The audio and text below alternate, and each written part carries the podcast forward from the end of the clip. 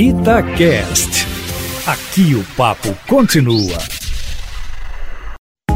Itatiaia Carros, com Emílio Camanzi. Emílio Camanzi, tem novidades na briga pela liderança na categoria SUV, que cresce a cada dia no Brasil, não é mesmo? Boa tarde para você. Boa tarde, Júnior, e a todos os ouvintes ligados na Itatiaia.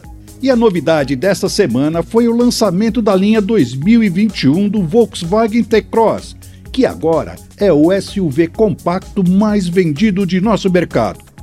Ele não tem modificações estéticas que o diferenciam do modelo atual e agora são só quatro versões: a 200 TSI com motor 1.0 turbo e câmbio manual ou automático, a 200 TSI Comfortline automática e com motor 1.0 turbo e a Highline 250 TSI automática e com motor 1.4 turbo.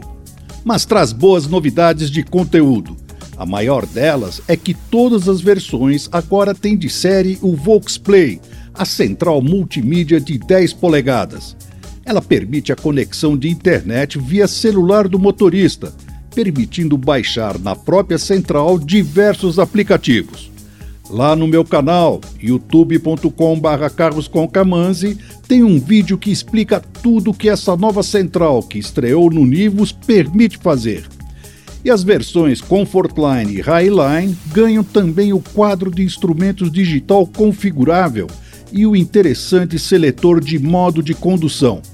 O sistema, que altera as configurações de resposta do motor, do câmbio e da direção, permite quatro opções: Eco para uma direção mais econômica, normal, esporte e individual, onde você seleciona as opções de sua preferência.